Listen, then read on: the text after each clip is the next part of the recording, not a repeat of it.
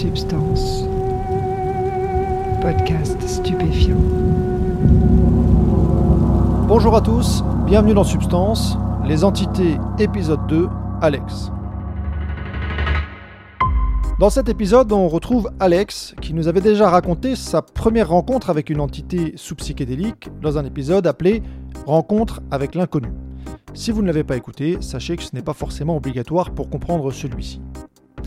Donc Alex est quelqu'un de tout à fait inséré dans la société, avec une femme, deux enfants, un travail, mais il a une particularité, il vit des expériences hors du commun quand il prend des champignons hallucinogènes. Il rencontre des esprits, de plusieurs sortes, qui prennent différentes formes et avec lesquels il interagit. Alors les Occidentaux ont en général deux façons opposées de concevoir ce mystérieux monde des esprits. Il y a deux manières de voir les choses. La première, c'est que les esprits auraient une vie autonome, en dehors de la personne qui expérimente. Ils auraient une réalité par eux-mêmes. La deuxième, c'est que ce serait en réalité des parties de la psyché de la personne qui expérimente. Des parties qui auraient une sorte de vie semi-autonome. Dans ce cas-là, on fait souvent référence au concept d'archétype du psychiatre Carl Jung. Les choses ne sont pas simples du tout, et en réalité, personne aujourd'hui n'est en mesure de dire ce qu'il se passe précisément dans ce genre d'expérience. En tout cas, Alex, lui, est fermement convaincu que les esprits qu'il rencontre sont extérieurs à lui, qu'ils ont une existence autonome. Je précise, avant de lancer le témoignage, que les doses que prend Alex sont au moins trois fois supérieures à celles qui sont recommandées. Il parle de 40-45 grammes de truffes, qui sont une partie souterraine des champignons hallucinogènes facilement trouvables sur Internet.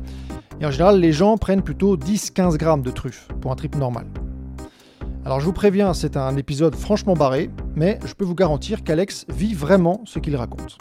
Réglez le son, mettez-vous bien et écoutez, vous êtes dans Substance.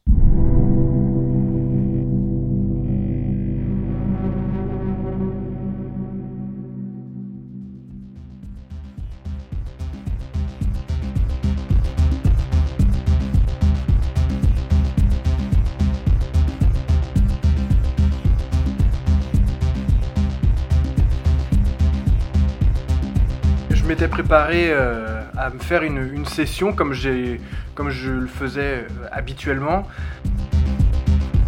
Donc j'avais commandé euh, des truffes, donc je pense que j'avais pris entre préparé 30 ou 45 grammes de truffes, donc des, des Philosopher Stone que j'ai pris en infusion et donc j'avais pour habitude de, ritualiser mes prises. Donc j'étais tout seul dans, mon appartement à Brest à l'époque.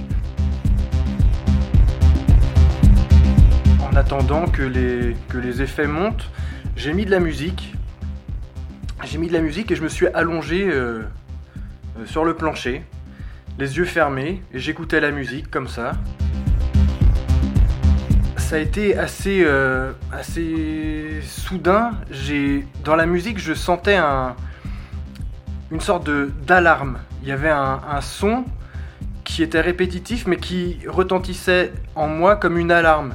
Et en fait, euh, j'ai senti sur mon front euh, quelque chose qui forçait, qui tentait de d'entrer. Et euh, à ce moment-là, je me suis, il y a eu un truc dans mon dans mon esprit qui m'a dit attention intrusion.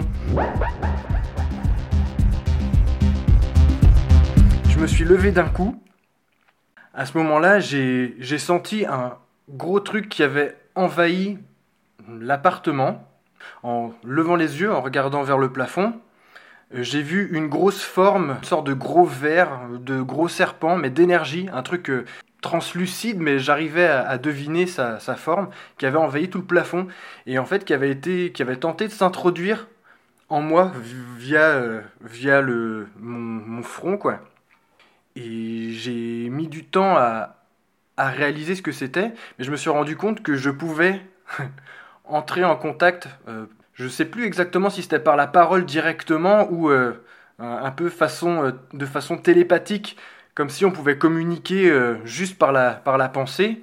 Et en fait, cette entité, alors j'appelle ça une entité parce que c'est un peu indéfinissable, je ne, je ne sais toujours pas ce que c'était, mais il y a cette entité a vu que j'étais, on va dire, une antenne ouverte Et euh, voyant cette antenne, par curiosité, elle s'est approchée et euh, a tenté de, de m'intégrer, de m'incorporer. Donc euh, je lui ai dit de, que c'était pas possible, qu'il ne pouvait pas rester là, qu'il fallait que je l'évacue. Mais il pouvait pas repartir comme ça. Alors ça a été, j'ai dû négocier avec lui pour qu'il parte. Et en fait, j'ai dû ouvrir la porte de mon appartement le chasser et, euh, et le faire circuler. Et j'ai senti le, le, toute la longueur passer. Il a fallu que j'attende que toute la long- de toute sa longueur, il ressorte de l'appartement.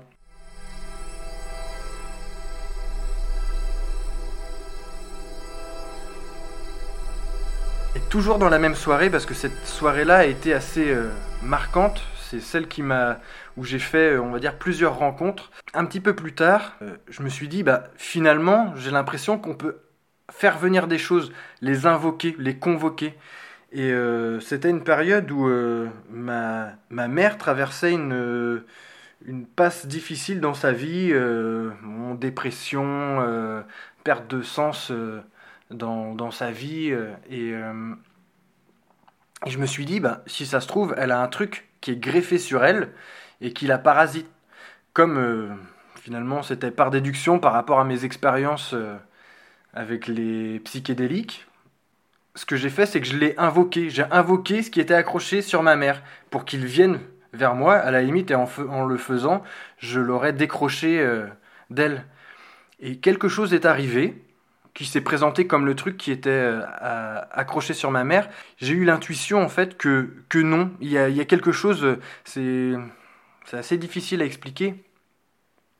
Parce que lui me communiquait des, informations et j'avais une autre source d'informations qui venait de, qui semblait venir de plus haut, pas de cette entité-là. Et en fait, euh, quelque chose me disait non, elle est en train de se, de te duper. Et euh, finalement, euh, cette entité me dit oui, en fait, euh, non, je passais par là, je suis en, errance, j'ai besoin de me greffer sur quelqu'un. Bah maintenant, je me suis greffé sur toi. Et je sentais qu'il était enroulé autour de mon bras, un peu comme un serpent, et, qu'il me pompait de l'énergie. Je sentais vraiment l'enroulement et vraiment une aspiration d'énergie. Et il me dit que pour que je m'en débarrasse, eh ben, il faut que je lui trouve un autre hôte. Dans ma tête, je me dis, mais non, mais je peux pas refiler un truc pareil, mais je peux pas le garder sur moi, quoi. Et en plus, il me pompait de l'énergie. Ça augmentait ma soif et ça, ça me pesait aussi. Je sentais une étreinte vraiment euh, comme un serpent constricteur. Et en fait, il me. C'est comme s'il fait un scan de ma, de ma mémoire, de la journée, et, euh, et il me dit euh, Tiens, j'ai repéré euh, dans, ta, journée euh, quelqu'un sur qui je pourrais me greffer. et. c'est assez drôle parce que il s'agissait du vendeur de kebab qui était. du vendeur de kebab qui était à, à 50 mètres de chez moi, dans la rue principale de Brest. Et donc il devait être, je sais pas, une heure ou deux du matin, voire plus. Et je me dis, bon, ben, ça me coûte rien, je vais aller voir. C'est, euh, Donc je, prends une bouteille d'eau, je vais jusqu'au kebab, le kebab est fermé. Et je lui fais, bah non, mais là, euh, c'est mort. euh. Il me fait, bah attends, je sens sa présence quelque part. Et il me fait déambuler dans les rues de, de Brest et il me conduit à une, à une résidence. Et je fais, non, mais. Et je sentais un, truc bizarre et il me dit, non, mais en fait, on peut pas s'approcher plus parce qu'il y a des forces qui sont là aussi et euh, il y a d'autres trucs qui sont greffés sur lui. Et en fait, bon, c'est vrai que le, ce vendeur de kebab était assez massif, mastoc, enfin assez costaud, assez euh, charismatique. Je sais pas si ça donne du sens, mais bon, bref, il voulait se greffer sur ce gars-là. Et il me dit, euh, bah non, euh, finalement, je peux pas m'approcher de lui. Il y a des, y a des forces qui sont sur lui qui sont plus puissantes que moi. Je pourrais pas euh, faire ma place. Et euh, je lui dis non mais moi je vais pas te garder sur moi, je peux pas te garder sur moi, tu m'épuises. Et là, en marchant dans la rue, il y a eu un, un truc, euh, un truc bizarre, une sorte d'appel venu d'au-dessus. Sur le moment, je ne, sais, je ne savais pas de quoi il s'agissait, et je sens le truc glisser sur moi, monter, en suivant, on va dire, son, sa spirale, comme il était enroulé autour de moi, c'est comme si la spirale remontait et me relâchait. Il est parti euh, un instant, je me, suis, je me suis dit, bah tiens, il s'est décroché de moi. Et euh, un instant plus tard, il revient sur moi, il me dit Eh, en fait, j'ai trouvé quelque chose de mieux et il y avait comme un, une lueur au-dessus. Quoi. Il dit, euh, euh, il, y a quelque chose qui vient de m'expliquer en fait que je peux vivre autrement, que je peux, je peux continuer mon existence différemment dans la lumière et que j'ai pas besoin de, de, rester greffé sur quelqu'un et, et, je le sentais léger et heureux. Et, et il a disparu en quelques secondes alors que ça faisait plus d'une heure, voire deux heures qu'il était sur moi. Quoi. Il a disparu comme ça. Et quelques minutes après, en, en, rentrant chez moi, il y a quelque chose du dessus qui m'a parlé, qui m'a dit euh, attention, tu fais des choses qui sont un petit peu risquées. On a veillé sur toi, on t'a accompagné. Nous sommes les anciens. Et j'ai eu une sorte de je dirais pas de vision, mais de représentation qui m'est apparue, comme s'il y avait un, gros nuage au-dessus où euh, des entités plus anciennes euh, m'avaient guidé et a priori euh, pourraient guider les, les gens. Alors je ne sais pas si les gens sous psychédéliques ou les gens en général, sur le moment je ne l'ai pas su.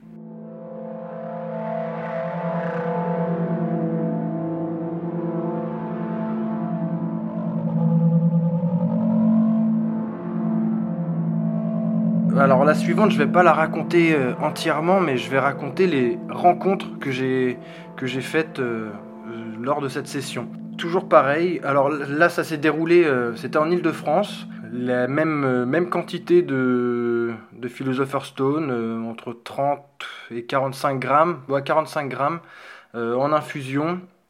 Et là, en, en journée. Donc j'ai fait ça une matinée et j'avais décidé de faire ça le long de la Seine je prends mon infusion et je pars me promener le long de la Seine. Déjà, plusieurs choses euh, m'ont interpellé, notamment une, alors que j'étais sur un, petit sentier, j'entends une voix, la voix de ma fille, ma fille qui avait euh, même pas un an euh, à l'époque, et je l'entendais me dire là, là, là, là, et me désigner un endroit un endroit sur le, sur le chemin. Mais je sentais, c'était un truc étrange, je me suis dit,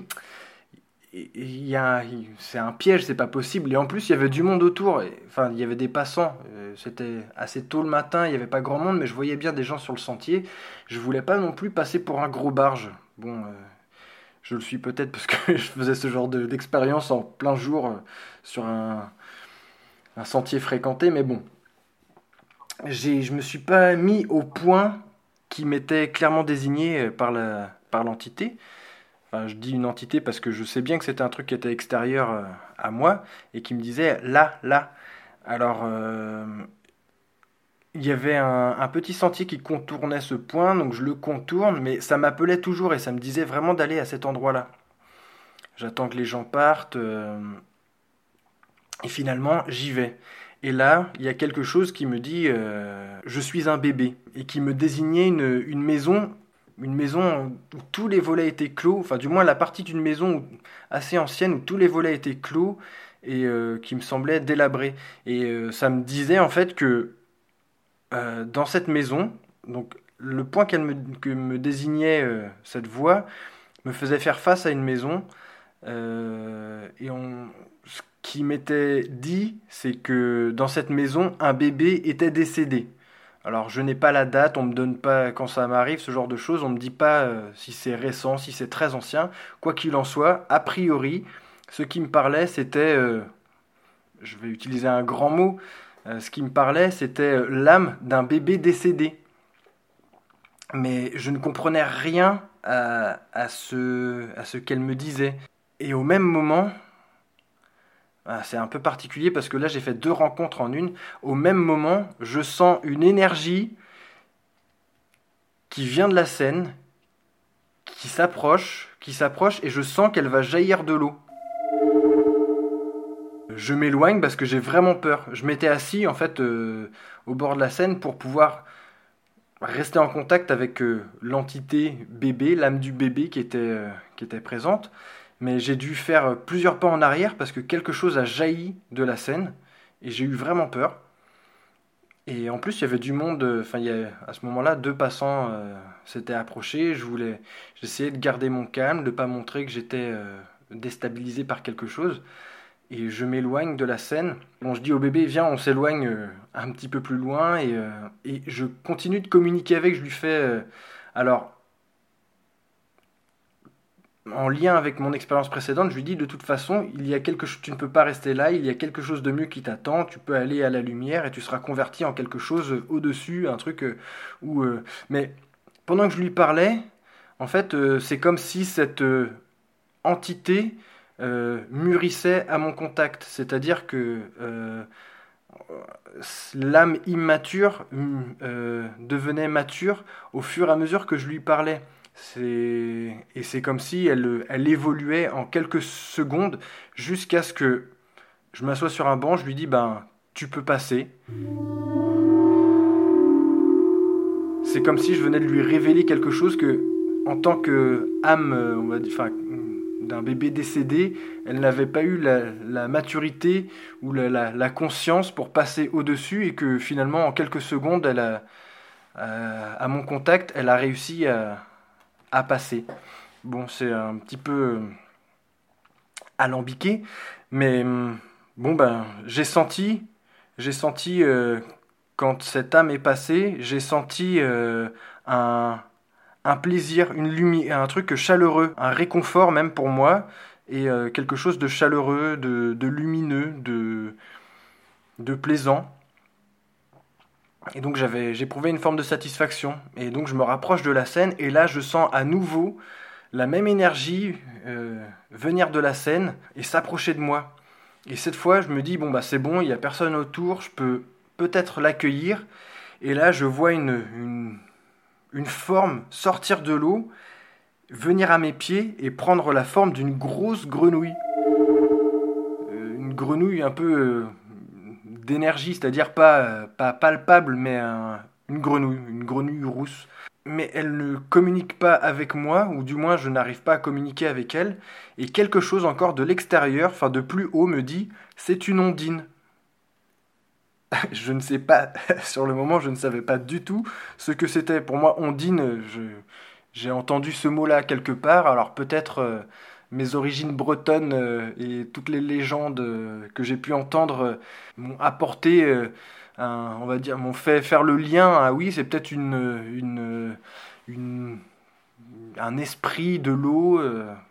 et en fait, dans ce genre de moment, il y a toujours, on va dire, une, une énergie supérieure qui m'explique les choses. Donc c'est une ondine, c'est quelque chose qui vit dans, dans l'eau, dans, les, dans les rivières ou dans les mares. c'est voilà, c'est un esprit de la nature pour moi, du, c'était du folklore. Hein. Bah, là, j'en rencontrais une et elle pouvait prendre plusieurs formes. Donc là, euh, en l'occurrence, euh, c'était la forme d'une grenouille. Elle est retournée dans l'eau. Euh, finalement, euh, ma peur euh, s'est estompée et j'ai poursuivi mon chemin.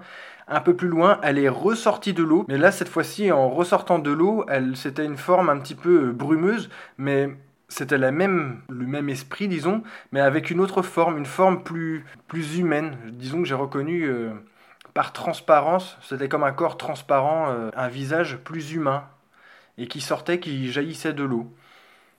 Et euh, là-dessus, j'ai pas eu de contact plus profond avec, avec celle-là, mais voilà, on m'a expliqué, eh bien vois-tu, ça existe.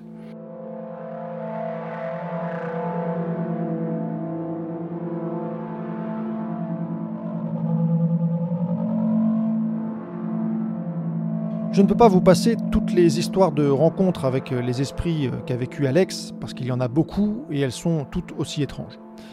Mais on va conclure sur euh, la réponse d'Alex à cette question. Est-ce qu'il n'a pas l'impression d'être fou quand il vit ce genre de choses? Alors, c'est vrai que lorsque j'évoque ce genre de d'anecdotes, les gens vont me dire de toute façon, t'as pris des hallucinogènes, tu as halluciné. Moi, je fais la part des choses, je sais quel est mon réel du quotidien, ma vie matérielle, et euh, je discerne vraiment bien les, on va dire, euh, cette vie-là et ma vie, on va dire, euh, psychédélique.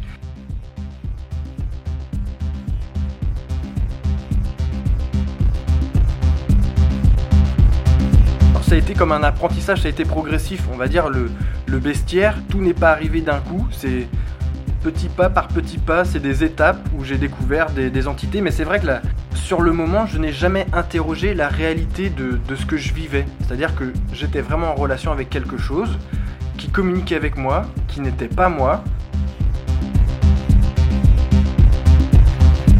qui m'expliquait même des choses que, selon moi, alors euh, c'est ce selon moi qu'on peut réinterroger, hein, mais selon moi ne viennent pas de moi et ne pouvaient pas venir de moi.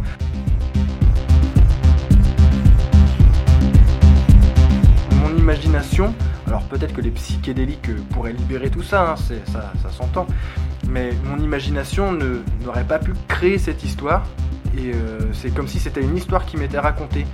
Et, euh, et, finalement, je fais vraiment la part des choses entre ce que je vis dans le monde concret et, euh, et ces, et ces choses-là, même si je me dis, ces choses-là, je m'y connecte quand je prends des, des, des champis. Choses-là continuent d'exister même quand je ne suis pas sous champi. Ces mondes-là existent toujours.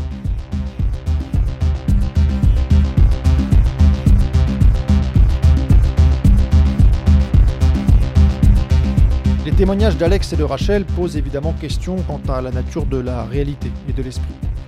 Il y a toutes sortes de manières d'appréhender ce genre d'expérience, mais j'ai délibérément choisi de vous proposer une interprétation rationnelle, une grille de lecture occidentale vous montrer qu'on peut avoir une interprétation du phénomène sans forcément avoir recours à des univers culturels qui ne sont pas les nôtres. On verra ça avec le psychologue Thomas Rabéron, qui travaille sur ce genre de sujet et qui a une interprétation, je trouve, particulièrement stimulante de ce monde des esprits. Ce sera dans le prochain épisode. D'ici là, portez-vous bien.